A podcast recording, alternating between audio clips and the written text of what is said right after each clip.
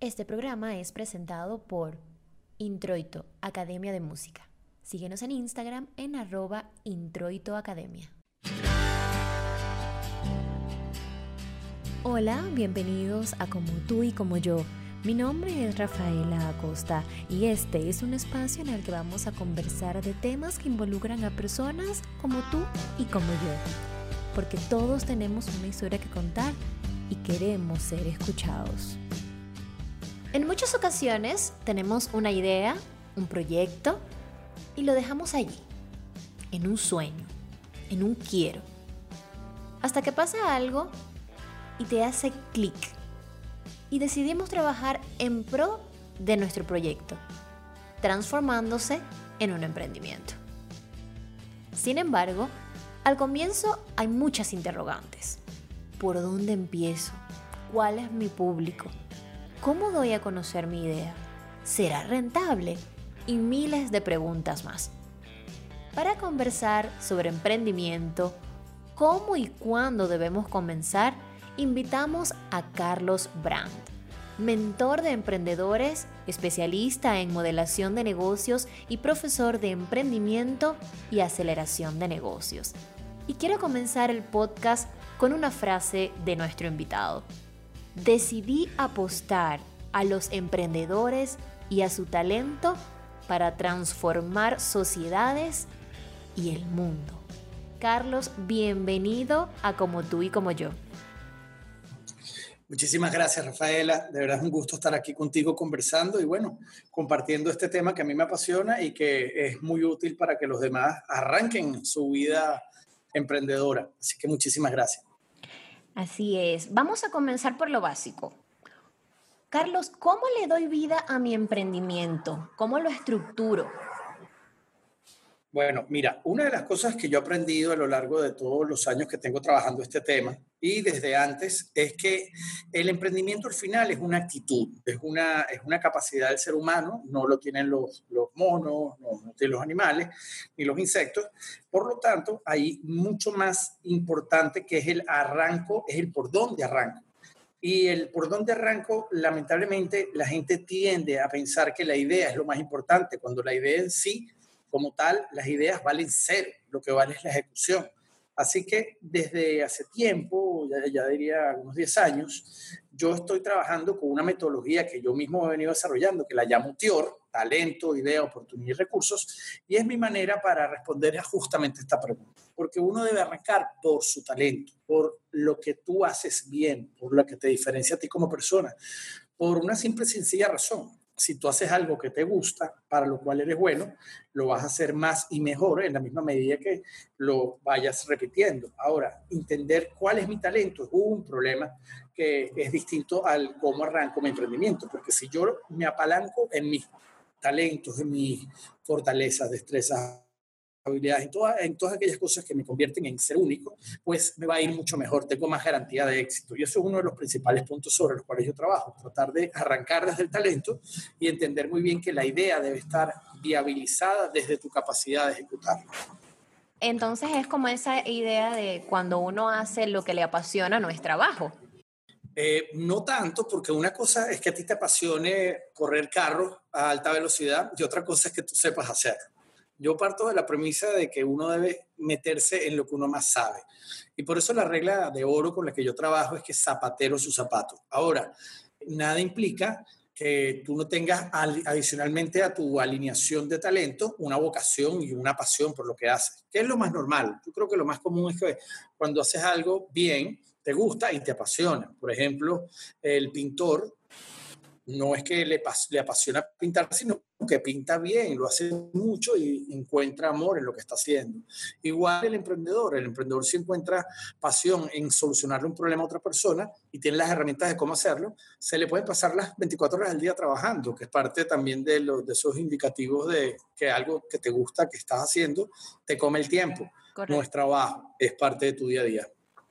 Coméntenos un poco de este modelo TIOR el que usted ahora implementa? Mira, yo eh, soy, digamos, una persona que me hice mucho del emprendimiento en la academia, porque yo estudié una maestría en el IESA, el Instituto de Estudios Superiores de Administración, y la terminé en Alemania, y mi tema era el emprendimiento, pero yo no sabía qué era esto de emprendimiento cuando me gradué de abogado sí sabía que, bueno, la gente emprendía, la gente arrancaba, la gente armaba esas cosas, pero yo no estaba muy involucrado en eso. Lo que yo hacía en ese momento era tratar de ayudar con mis talentos y con mis habilidades a personas talentosas. Entonces, para mí el talento siempre era, era como un constante en mi vida, tanto en mi lado eh, de niño como de joven y todo lo demás. Entonces, cuando empiezo a estudiar y entender que el emprendimiento es una mezcla de cosas que todavía no hay una receta perfecta y que los números son muy fuertes. De cada 10 proyectos fracasan 8 a nivel mundial.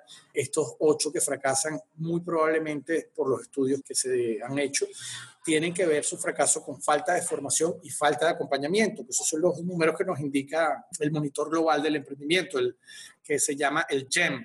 Entonces, cuando la mayoría de, los errores empiezan a analizarse, porque también hay mucha gente que se ha dedicado al estudio del fracaso, empiezan a surgir como parámetros y patrones. Y ahí es donde yo entendía que arrancar siempre por la idea, validar la idea, era, era como una manera de equivocarse temprano, pero también era una manera de, de apuntar más lejos hacia lo que uno no controla. Entonces yo empecé a estructurar como una manera más sencilla de ayudar a otros emprendedores diciéndole, bueno, vamos a empezar por entender quién eres tú, qué haces, en qué eres bueno, qué te diferencia.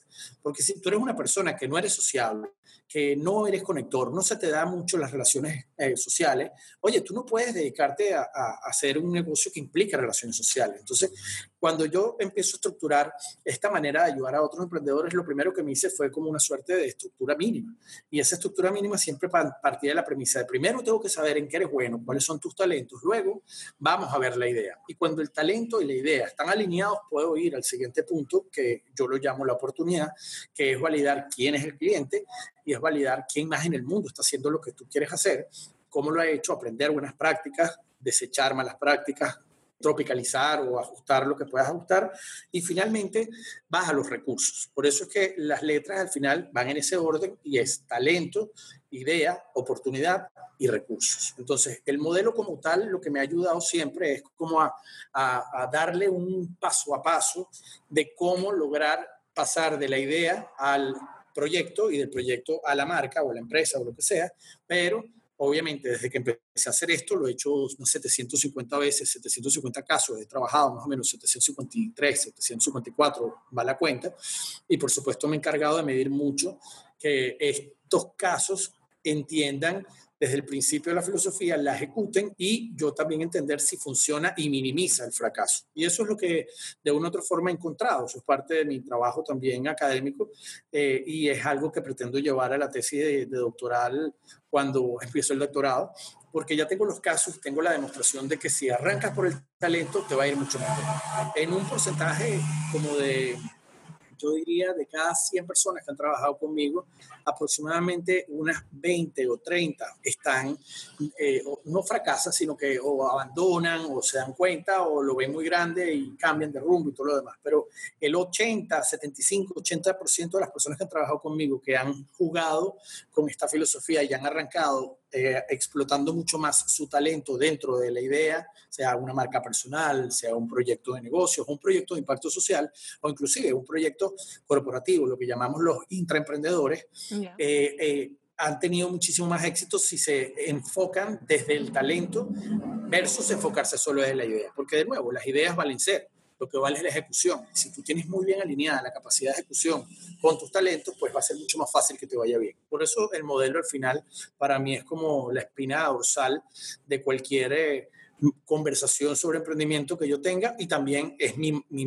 mi modelo de aceleración de emprendedores desde cero hasta proyectos empresariales donde siempre trabajo desde el talento de la empresa, el que al final las empresas y, y, todo lo que nosotros conocemos como estructuras corporativas y todo lo demás son entelequias para hablar de personas trabajando hacia un objetivo. Claro, porque todo ha evolucionado y bueno, la manera de emprender no se iba a escapar de ello y allí están las pruebas. Carlos, ciertamente, ciertamente. Tenemos varias ideas o proyectos ¿Cómo podemos escoger y saber al cual debemos darle prioridad? A pesar de que estábamos comentando ya, obviamente que la idea puede ser cero, pero si yo tengo tal vez varios talentos, vamos a ponerlo de esta manera, ¿cómo puedo yo eh, escoger y saber a cuál debo darle prioridad, en cuál debo enfocarme? Mira, esa respuesta también va muy atada a lo que sería en el análisis que yo te hago de talento, idea, oportunidad y recursos, a la parte de la idea. Porque lo primero que uno tiene que hacer cuando uno ya sabe los talentos y sabe exactamente cuáles son los que uno quiere activar para poner en marcha un tipo de idea, cualquiera sea un servicio, un producto, eh, algo súper tecnológico o algo súper manual, en cualquiera de los casos, la pregunta que uno tiene que hacerse es ¿por qué voy a hacer esto? ¿Cuál es mi propósito? Y el propósito no, al, final no es hacer dinero. El hacer dinero es una consecuencia de tu propósito. El propósito es esa, esa visión del gran why que lo plantea eh, Simon Sinek en toda su literatura, en sus libros, etcétera, etcétera, que es que hay que definir un propósito, porque cuando tú tienes un propósito claro, pues se abren las puertas hacia el desarrollo del plan que vayas a hacer con un producto, un servicio, lo que sea. Por eso, cuando tú tienes claro cuáles son tus talentos y el propósito de tu negocio o de tu idea es al final algo que tú también lo puedes manejar, puedes tener un propósito personal y aparte tener un propósito de marca. Por ejemplo, Carlos Brandt, yo mi propósito es enseñar, ayudar, apostar a los emprendedores. El propósito de mi marca por emprendimiento es acompañar emprendedores. Entonces, de una u otra forma, el propósito te ayuda mucho a escoger qué idea o, por dónde te vas. Para mí es muy común eh, recibir casos de marcas personales que me dicen, bueno, yo puedo hacer poquecito, puedo hacer ropa, eh, sé de fashion y me sé maquillar, ¿qué hago? Entonces ahí es donde uno también trata de analizar, bueno, eh, en qué de verdad eres buena en todo esto, qué es lo que te mueve y por dónde puedes tener mejor y más rápido éxitos que en otro lado. Entonces, básicamente se hace una matriz sencillita donde tú tienes que poner todas tus ideas y sobre ellas quizás empiezan a combinarse, empiezan a, a darse asociaciones y por ahí te puedes ir siempre desde nuevo, desde la perspectiva de que tu talento es lo que va a guiar el desarrollo de la idea.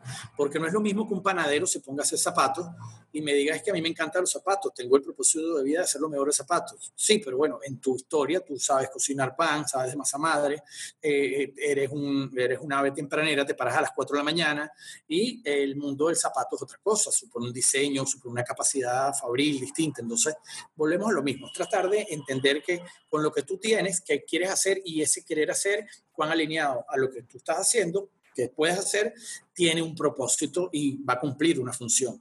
¿Cuál es el propósito al final de un proyecto emprendedor? El propósito no puede ser, de nuevo, hacer dinero, tiene que ser solucionar un problema, tiene que ser agregarle valor a una, a una situación, a una causa, a, una, a un conflicto existente porque de eso van los emprendedores. Los emprendedores son aquellos que están destruyendo creativamente lo que, está, lo que estamos viviendo y convierten esa destrucción creativa, como le llamaba el señor Schumpeter, que fue uno de los que desarrolló un poco la teoría del emprendedor, y apunta a tener soluciones para las personas mejorar, porque todos los días podemos mejorar algunas cosas y bueno, si no fuera por emprendedores, no tuviéramos teléfonos, no tuviéramos redes sociales, no tuviéramos cualquier cantidad de cosas que son los que nos han hecho la vida más fácil. Así es. Carlos, si ya identifiqué mi talento y ya identifiqué mi propósito, ¿cómo saber cuál es el momento de dar ese paso, de iniciar con mi emprendimiento? Mira, el arranque va en la misma línea, como te estaba diciendo, muy asociado a un tema, que es saber a quién le voy a solucionar un problema. Yo no puedo arrancar, yo no le permito arrancar a nadie de los que han trabajado conmigo sin que haya validado quién es el cliente, para saber si esa persona entiende la necesidad que le van a resolver si de verdad la tiene, porque también hemos visto millones de casos en, la historia del mundo de gente que hace cosas que no tienen sentido para el público. Y hay otras cuantas cosas que nacen de la idea de solventar un problema y resultan que arreglan otro problema. Entonces, yo soy de los que piensa que para generar cualquier tipo de proyecto de negocios nuevo, social, marca personal, etcétera, tú tienes que tener un buyer persona, que es la palabra que, que se utiliza en este mundo para definir el prototipo del cliente al que tú le vas a solucionar un problema.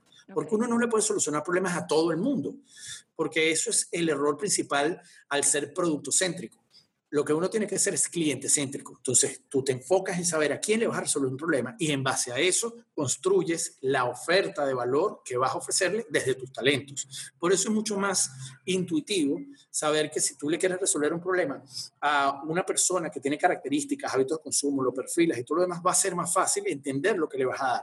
Además, es un tema también muy intuitivo desde el punto de vista del ser humano. Nosotros, mientras más conocemos a las personas, podemos satisfacerla mejor. Hasta desde el punto de vista del amor. Si tú no conoces a la persona a la que quieres enamorar, no la vas a poder enamorar.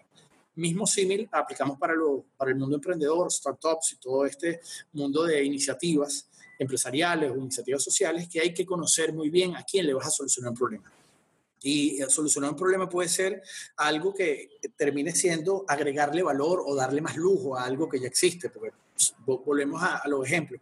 Imagínate un Rolex da la hora exactamente igual que un Casio, pero el Rolex no te da a ti las prestaciones del Casio, eh, te da otras. ¿Y qué te vende al final el producto? Porque uno no, uno no compra cosas, uno no compra personas, compra emociones. Entonces, el Rolex te da estatus, te da elegancia y te da una serie de, de emociones que hacen que el precio sea el precio del Rolex, pero al final la prestación es la misma. Fíjate que ahorita todo lo que es el lujo empieza a desaparecer un poco de la funcionalidad porque ya la gente con la pandemia lo que se da cuenta es que no necesita eso o no le hace falta.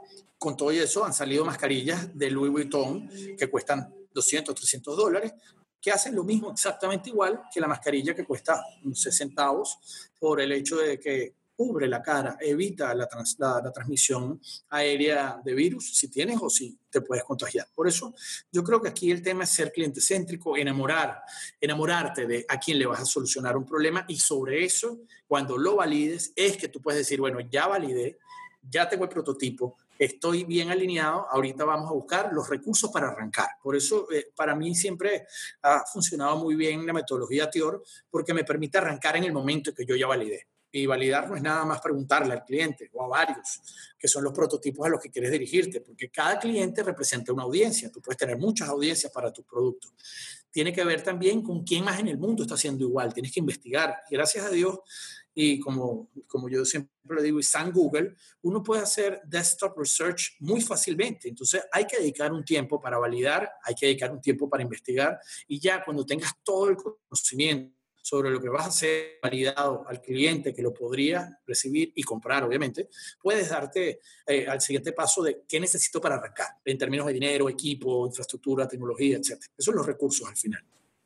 ¿Cómo puedo validar yo estos futuros clientes?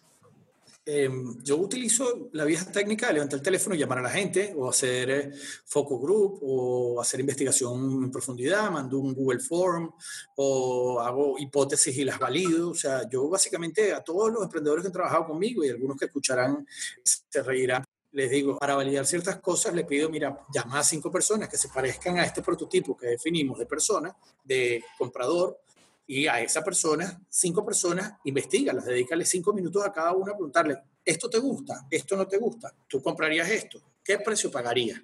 ¿Qué es lo que te resolvería esto o qué no te resolvería? Y así es que uno más o menos va haciendo viabilización del producto.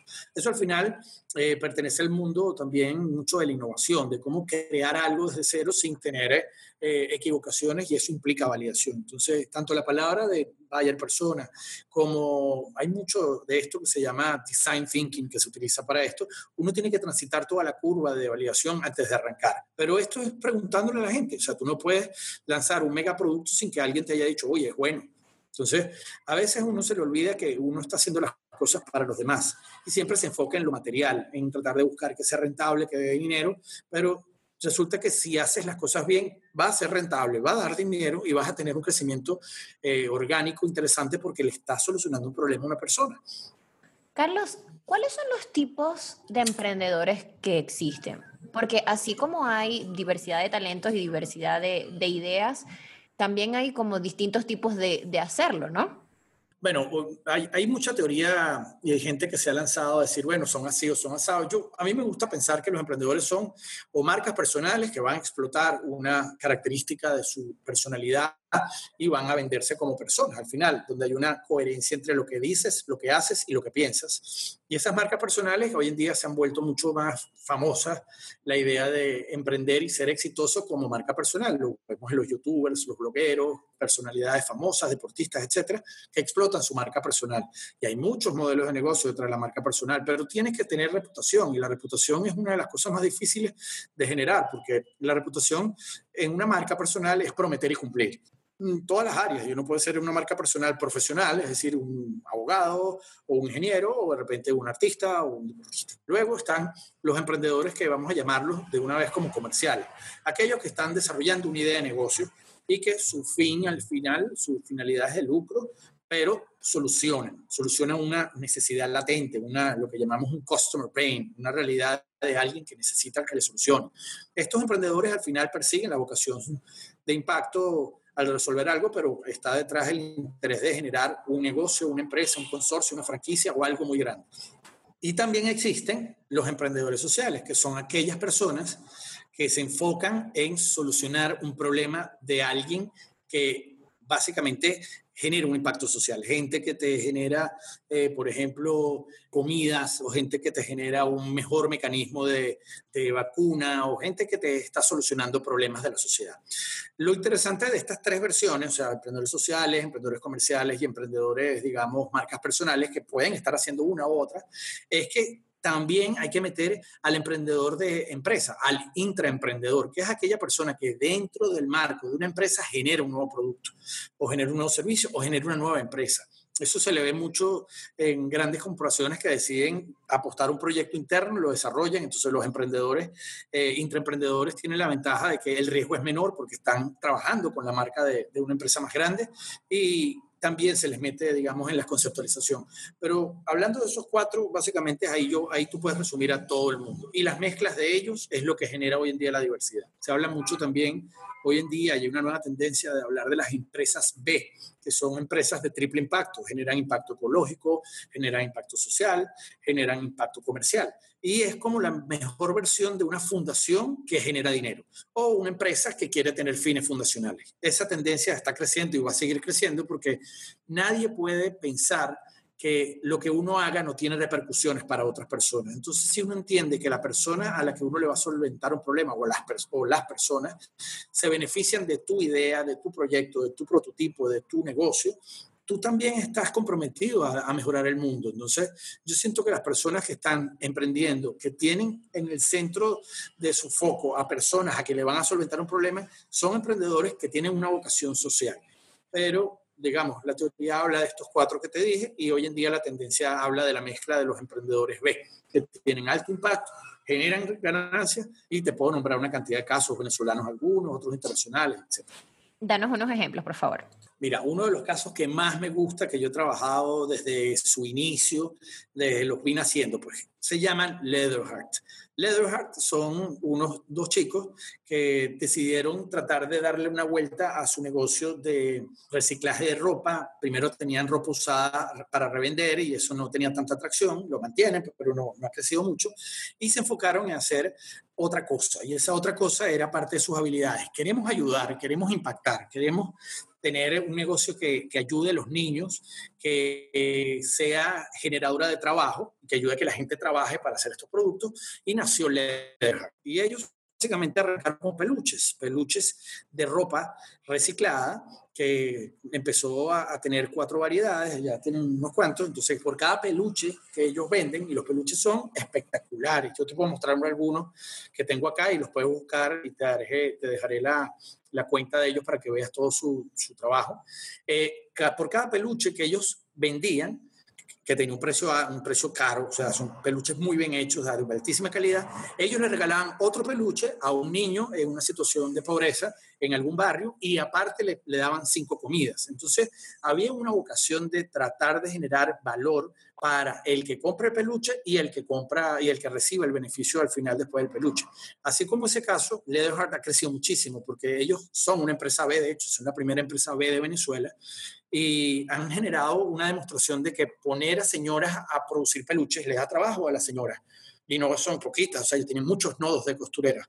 Aparte de coser, uh, genera mucho producto que al final termina siendo beneficiando a la, propia, a la propia barriada o a la propia zona popular y se generan productos que alguien compra y que terminan siendo también para un niño. O sea, yo tengo hijos y uno de los prototipos que se hizo de esos peluches, ellos le, le pusieron un nombre, Ela, Pepe, Pancho, tienen una historia, buscaron un ilustrador que escribiera un cuento de cada uno de ellos y se, se hizo toda una emocionalidad para que esto funcionara y esta es una empresa maravillosa, hermosa, que ha crecido, ha ganado todos los premios que se pueden ganar en Venezuela. Ya están siendo incubados en otros países y están creciendo, ya están en plan de exportación y ya no, tienen ni tres años, ni cuatro años, pero es un perfecto ejemplo de cómo nació el tema de desde su talento, cuál era la idea, el propósito de mejorar, de crear, pintar una sonrisa en un niño pobre, pero también dando un producto de altísima calidad. Eso es un ejemplo de una empresa B con impacto social que genera dinero. Claro, excelente, excelente. Ojalá muchos emprendimientos entonces logren este nivel.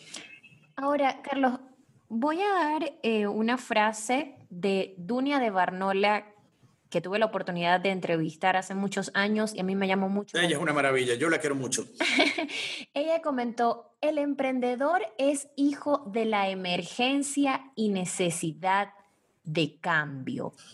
¿Cómo podemos emprender en tiempos de crisis, porque a lo mejor muchos pueden pensar, pero es que en crisis, ¿cómo, cómo voy a emprender? Es como más complicado, porque ahora fue el COVID-19, pero han existido otros tipos de crisis y seguramente nos tocará en el futuro enfrentar otras. Entonces, ¿cómo aprovechar las crisis para emprender? Hay otra, hay otra denominación del emprendimiento que apunta a hablar de emprendedores por necesidad y emprendedores por oportunidad.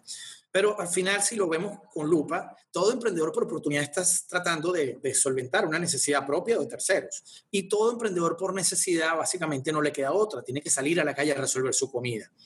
Entonces, bajo esa lógica, vamos a hablar un poquito de lo que es una crisis. Y una crisis es una falta de control de factores que no están en tus manos. Por ejemplo, hoy en día no está en manos de nadie eh, si cae un rayo, si llueve mucho, llueve poco, si hay una comida. Y entonces uno tiene que partir la premisa de lo que uno sí controla, tu tiempo, tus ideas, tu, tu energía, tu capacidad y tus horas. Entonces, cuando uno de una u otra forma habla de emprender por una necesidad, es porque al final del día estás resolviendo un problema. Entonces yo siento que todos los emprendedores, como lo dicen Dunia, y Dunia es queridísima y es una excelente profesional y sabe mucho de esto y tiene muchos años trabajando en Venezuela y en otros países al respecto de esto, la idea es que sí, toda crisis puede dar la oportunidad para crear cosas. Porque hay gente que se queda en, la, en, la, en el llanto. Y yo siempre le digo a los emprendedores y a la gente con la que hablo, en las charlas, en mis clases, todo lo demás, que hay dos tipos de personas en este mundo.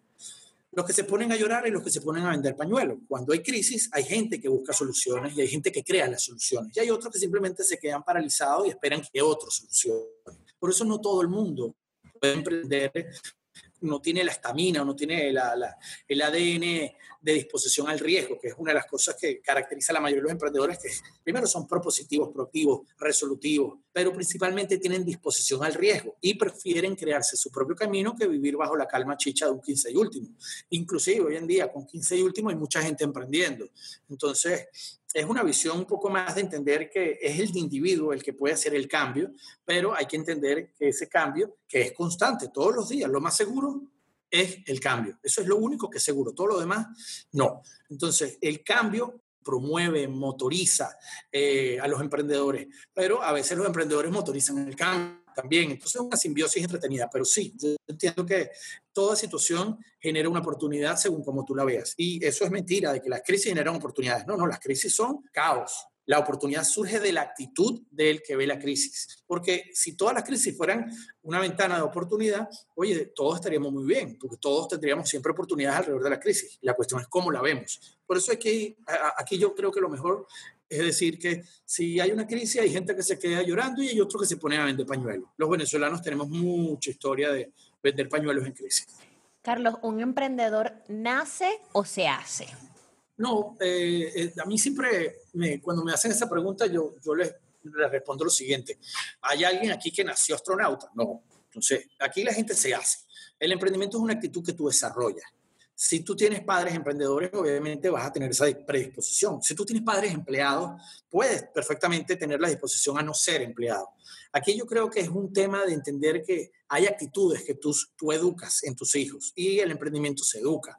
Se educa diciéndole a tu niño chiquito, oye, vamos a averiguar cómo podemos hacer esto mejor. Investiga, vamos a hacer algo, hagamos una prueba. Incentivar la creatividad es algo importantísimo en, la educación que tenemos que darle a los niños. Los alfa, los centennials, y que llegan hasta los 22 años, desde los 9 hasta los 22 años. Y los millennials, que van como desde los 25, 26 en adelante hasta casi los 40, son tres generaciones que han sido naturalmente mucho más emprendedoras que las anteriores porque el mundo también lo, nos lleva hacia allá, las redes sociales nos han cambiado el mundo, la pandemia ahora otra vez nos vuelve a cambiar el mundo, la manera de conectarnos, la manera de enseñar y todo lo demás. Entonces, sí, uno no nace emprendedor, uno se hace. Y no hay forma y manera que uno, por más que sea hijo de Elon Musk o de Steve Jobs, sea seguro que vas a ser buen emprendedor. Puede que no, puede que no tengas la estamina o no hayas desarrollado las habilidades. Por eso al final del día, uno es un ser único, cada uno de nosotros los seres humanos somos únicos y tenemos que entender con qué herramientas contamos para emprender y qué queremos hacer y el por qué lo queremos hacer. Está entonces dentro de cada uno de nosotros, como dices tú, esa actitud que vamos a asumir y se vamos a salir adelante con ese proyecto o idea que podamos tener. Ciertamente. Carlos, y en el caso de los migrantes, ¿qué herramientas nos puedes brindar a todas esas personas que nos ha tocado salir de nuestro país para emprender en otras tierras? Mira, el eh, emprender en migración es toda, toda una línea de temas, porque hay demasiadas cosas que, que pueden hablarse al respecto, pero mi recomendación siempre va a ser la misma. Entiende con qué cuentas, cuál es tu talento, entiende las oportunidades que hay en el entorno, y en base a lo que tú estudies, investigues, porque nada va a llegarte del cielo. Tú tienes que llegar al país donde llegues, a la ciudad donde llegues, a la comarca, municipio, localidad, lo que sea, y empezar a entender, bueno, yo voy a estar acá, déjame conocer lo que hay acá, déjame entender qué es lo que hay, qué es lo que no hay, qué puedo mejorar, qué puedo proponer, qué puedo aliarme, generar alianzas, generar mucho, mucho de esto está en investigar. Si tú investigas y conoces muy bien, pues te va a ir mejor. Yo siempre le pongo el ejemplo de que si, si tú quieres vender escobas, no pretendas vender escobas si tú no te sabes por lo menos las 200 mil páginas que tiene Google cuando pones escoba. Te tienes que saber la de Harry Potter, la Nimbus 2000, te tienes que saber la de mi bella, la, la de la de la genio, esta que la escoba especial, y así. Tienes que saber mucho de lo que vayas a hacer. Y eso no cambia cuando migras, al contrario, se profundiza. Si tú vas a migrar, ojalá y no te toque migrar eh, por, por necesidad y de urgencia. Pero si ya tú tienes la posibilidad de entender a dónde vas, qué va a pasar, empieza a investigar en ese mercado. Hay gente que lo primero que busca es trabajo y resulta que trabajo es una de las cosas más difíciles de conseguir como cuando uno llega y a veces uno no tiene el dinero adecuado. Entonces, yo creo que la investigación abre las puertas al, al formato que tú vayas a desarrollar cuando llegas a ese país nuevo, entender la ley, las normas, la cultura, qué consumen, qué no consumen. Hay muchos casos que nos han enseñado que sin necesidad de migrar, cuando una marca trata de crecer de un país a otro, si no entiende la cultura, fracasa. Hay un caso muy famoso con la gente de tucarro.com hace muchos años, que fue uno de los, de los primeros grandes emprendimientos eh, tecnológicos venezolanos. Cuando trató de llegar a Chile y Argentina, allá no hay auto, allá hay coches. Entonces nadie entendió tucarro.com, nadie entendió el carro como tal. Entonces no conectó, no pegó y no funcionó. Igual le pasó también a, una gran marca que se, que se, llama Motorola, que sacó un teléfono enfocado a un tipo de, de, consumidor y cuando lo llevaron a otro país, pues no se entendió. Lo terminó comprando otra persona. Es un tema de investigación. Yo le llamo esto inteligencia, es la capacidad de levantar inteligencia de donde estás, porque de nuevo, mientras más conoces a tu cliente o a tu potencial cliente o a tus audiencias, pues mucho más fácil vas a poder conectar una solución para ellos, sea como profesional, sea como empleado o inclusive como emprendedor.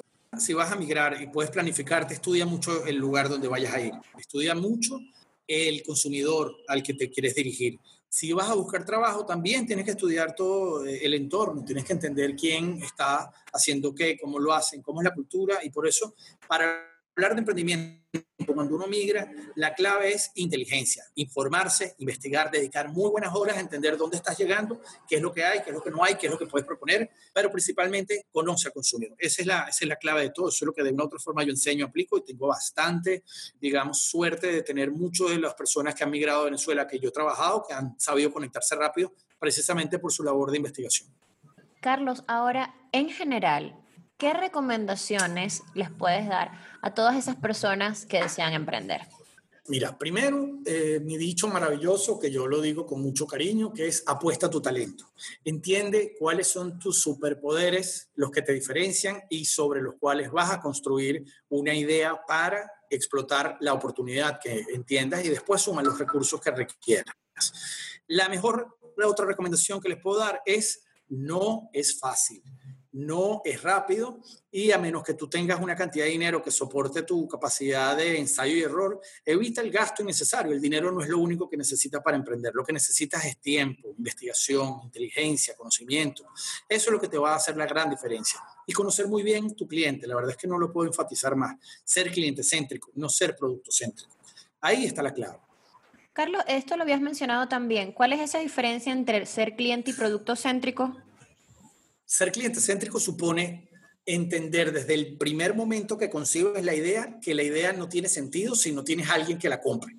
Y alguien que la compre es alguien que la consuma y sea un producto, un servicio, sea una nueva manera de hacer, la cosa, de hacer las cosas, una innovación, tú tienes que enfocarte mucho en ese sujeto al que le vas a solucionar un problema o ofrecer un valor. Por eso, ser cliente céntrico es la clave para tener éxito en cualquier, diría, proyecto y olvidarse del producto. ¿Por qué? Porque el producto en sí no tiene sentido si nadie lo compra. Entonces, cuando tú desarrollas todo en base a que el producto tiene que ser bueno, que la plataforma tiene que ser buena, que tiene que tener una aplicación y todo esto, porque le estás dando mucho valor al producto, pero si no lo validaste con un cliente, básicamente vas a, vas a, fracasar. Entonces, yo soy muy de la idea de repetirlo tantas veces como sea necesario, que hay que ser cliente céntrico, hay que olvidarse de lo, lo que va uno a desarrollar sin o sea, si uno no tiene al cliente en el foco de todo el proceso, uno va a tener muchos problemas al lanzar el proyecto. Carlos, muchísimas gracias por tu orientación para todas las personas que tienen una idea o un talento y desean materializarla a través de un emprendimiento. Esperamos que estas recomendaciones ayuden a todas esas personas a dar el gran paso. Qué bueno, gracias. Fuera de lugar. Carlos, llegó el momento de nuestra sección Fuera de lugar. Por favor, escoge un número del 1 al 10 para escoger tu pregunta. Wow, eh, dame el 8. Mi nombre es José Caldera y la pregunta es, ¿qué te ha ocurrido a lo largo de tu vida que te dé vergüenza comentar en un podcast? Mira, eh, una de las cosas que más vergüenza me da de todo lo que yo he hecho en mi trabajo es lo mismo que estábamos hablando de la migración. Yo doy clases y he dado clases en muchos países, en muchos lados, en muchas culturas y a muchos tipos de personas. Y los venezolanismos, son, nosotros los venezolanos hablamos de una manera distinta a todos los países del mundo. Entonces, por ejemplo, eh, nosotros utilizamos eh, la palabra corneta para referirnos a, a la bocina, pero corneta en otros países significa otra cosa igual que el pitillo, igual que la pajilla, etcétera. Entonces, eh, yo estaba hablando y yo siempre tengo una corneta con la que yo reproduzco, una corneta Bluetooth con la que yo reproduzco el sonido. Entonces, un día me estaba fallando, que en una charla frente a 400 personas, dominicanos, y, y, yo de una u otra forma dije, oye, no me está funcionando la corneta, ¿alguien me puede ayudar, ayudar con la corneta? Y resulta que corneta en este país es un acto sexual. Entonces, te imaginarás cuando la gente se estaba riendo y yo no entendía avergonzado de que se están burlando de mi fallo, pues no sé, y no entendí, y no entendí, y no entendí, seguí con mi charla, seguí adelante, yo, gracias a Dios, tengo buen manejo de, escena y bueno, lo terminé de hacer, y cuando termina la, la, la, chica viene, una de las chicas organizadoras me felicita, que le encantó y todo lo demás, y yo le pregunto, mira, pero me puedes explicar fue de verdad tan gracioso eso de lo de, de, lo de la falla de la corneta y se puso roja, se puso todos colores y me dijo, Carlos, lo que pasa es que corneta aquí significa otra cosa. Eso se le llama bocina. Y yo así, ¿qué significa?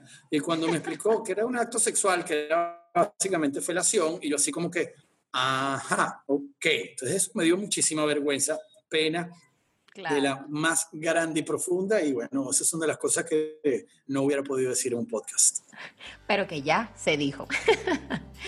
Carlos, de verdad, un placer haber conversado contigo en este episodio de Como tú y como yo. Pueden seguir a Carlos en Instagram a través de la cuenta arroba chbrand, terminando en Y también en arroba proemprendimiento.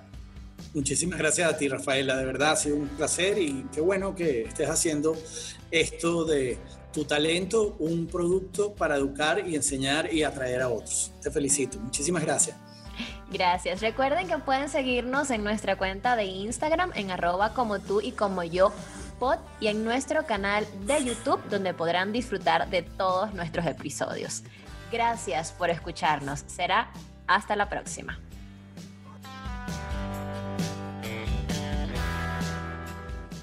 Una producción de inspiración. Producciones, eventos y publicaciones.